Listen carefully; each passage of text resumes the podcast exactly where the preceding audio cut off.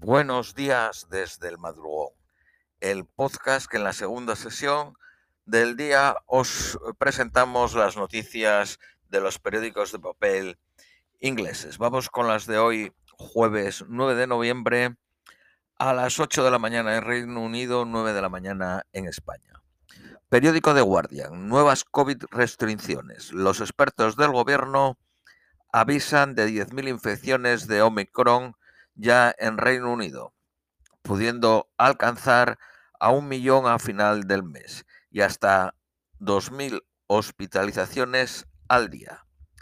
Desde mañana llevar mascarilla será un requisito legal, un requerimiento eh, legal en sitios cerrados como teatros, cines, con la excepción de comer y beber en la hostelería y de practicar deporte. Boris Johnson reimpone teletrabajo y certificados COVID ante el avance de Omicron. Se tienen que llevar certificados COVID en lugares interiores sin asientos con capacidad para más de 500 personas, sitios al aire libre con asientos para más de 4.000 y cualquier lugar con más de 10.000 personas. Dimitió la ex jefa de prensa y portavoz del gobierno Alegra Sato por el escándalo de una supuesta fiesta en Down Street en pleno confinamiento las pasadas Navidades. Reino Unido se une al boicot de Estados Unidos a los Juegos Olímpicos de invierno de China. Dos dosis de Pfizer podrían no parar la infección. De ahí la necesidad de la dosis de refuerzo. Ensayos muestran que con tres dosis tienen los mismos niveles de protección que con el resto de las variantes cuando tienes dos dosis. Sindicato y empresas llaman a la vuelta de los forlo. Los forlos vienen a ser lo equivalente en España de los ERTES para prevenir la pérdida de empleos al quedarse en casa a trabajar. La empresa Capita sustituye al British Council en la administración del plan Turing. Turing, el equivalente al programa Erasmus, con un presupuesto de 110 millones y lleva a 40.000 estudiantes al año. El British Council administró el programa Erasmus desde el 2007.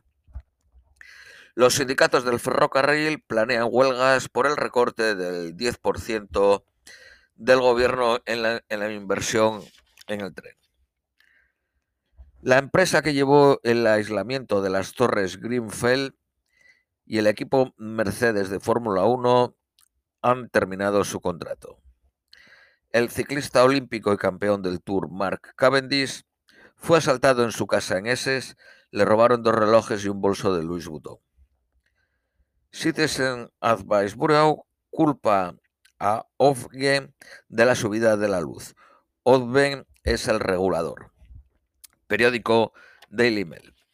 La duquesa de Cambridge asistió la pasada noche al concierto real de villancicos Royal Carol Concert que se podrá ver el día de Navidad en el canal ITV. Eh, pudo haber tenido lugar otra fiesta en la noche que el asesor de Boris Johnson, Dominic Cumming, dejó Down Street. El número de infectados por Omicron será 20 veces, mm, sería 20 veces mayor al número de casos confirmados. El número de hospitalizaciones en Inglaterra es de 682 al día.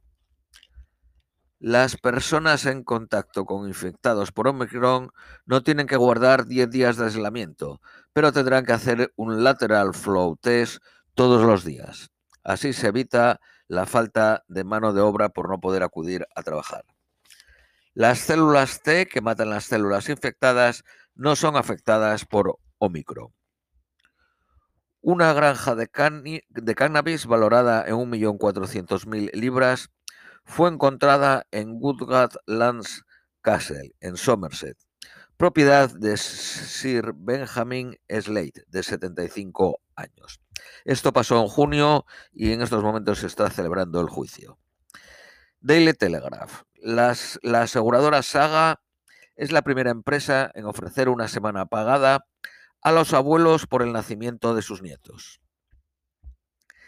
A las víctimas de violación se les devolverá el teléfono en 24 horas y si no es posible, otro teléfono con el mismo número y misma información.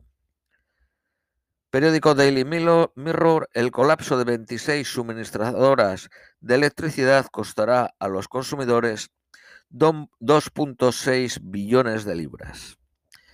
Daily Express, el precio de las casas ha aumentado un 86% en las dos últimas décadas. Un propietario en Londres desde el año 2000 ha ganado 76.000 libras con su casa, en el noreste 21.000. En Manchester una casa de tres habitaciones en el 2002 valía 55.000 libras, ahora 179.000. En Londres el precio era de 170.000 y ahora es de 475.000. Periódico de Independent. El Partido Conservador admite que hubo una fiesta en su sede en Westminster el pasado diciembre. Desde el 16 de diciembre, mayores de 50 años que den positivo por COVID podrán recibir medicación en su casa contra la enfermedad. Esto es todo por hoy. Os deseamos un feliz jueves y os esperamos mañana viernes.